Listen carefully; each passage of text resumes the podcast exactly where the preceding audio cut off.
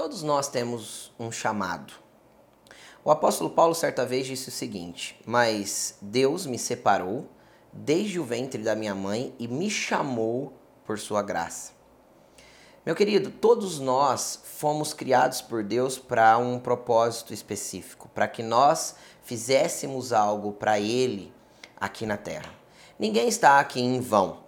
E Deus tem um chamado específico para você e algo que Ele quer que você desenvolva através da sua vida no ministério.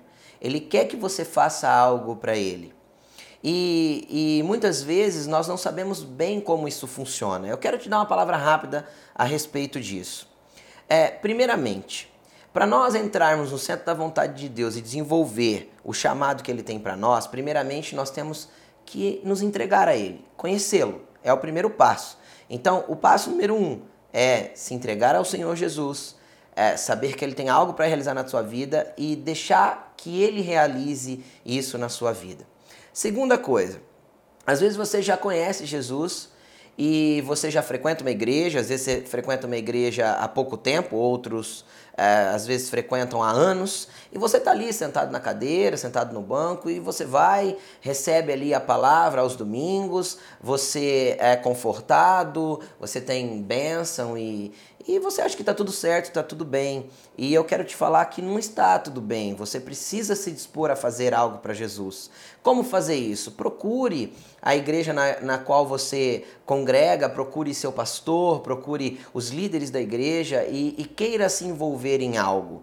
Queira estar participando de algo. Assim é o primeiro passo para você ir de encontro ao chamado específico que Deus tem para sua vida.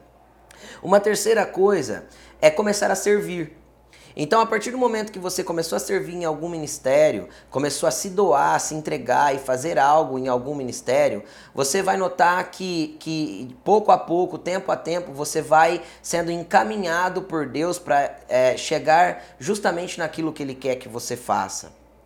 É, mas sem servir é impossível que você conheça o seu chamado e descubra o que Deus tem para você. Mais um detalhe com relação a estar servindo num ministério. Ninguém precisa estar obrigado a ficar num ministério não, onde não se sente bem. Então você vai lá, serve e você começa a desenvolver aquele trabalho. Se você ver que você não se adapta ao trabalho, não é aquilo que você queria, é, fazer e o teu coração não pulsa por aquilo, procure outro ministério dentro da sua igreja, procure outra coisa para desenvolver dentro da sua igreja. De pouco a pouco você vai ver que Deus vai te direcionar justamente para o chamado que Ele tem para a sua vida. E um, um quarto e último, é, é, é, uma quarta e última instrução que eu te dou. Se você desistiu em algum tempo é, do seu chamado, Jesus te convida para voltar. É tempo de recomeçar é tempo de se reconciliar com Ele, é tempo de parar de olhar as pessoas. É, eu falei em, em, outro dia, uma outra semana, numa info, a respeito de pessoas difíceis. Dentro da igreja também vão haver as pessoas difíceis. E no ministério, provavelmente, Deus vai proporcionar pessoas difíceis perto de nós. Para quê? Para que nós cresçamos nele, para que nós venhamos a aprender com ele. Então, é, é Entregue seu coração para que você consiga liberar perdão para essas pessoas que te ofenderam, te magoaram, mas não deixe de cumprir o chamado que Deus tem para sua vida. Ele te alcançou pela graça dele, para que você fizesse algo específico para ele. Não desista do teu chamado, não desista do teu ministério. Jesus tem algo grande para realizar através da sua vida e ele tem muito mais para fazer através de você do que você imagina. É hora de recomeçar. Deus abençoe. Fique firme.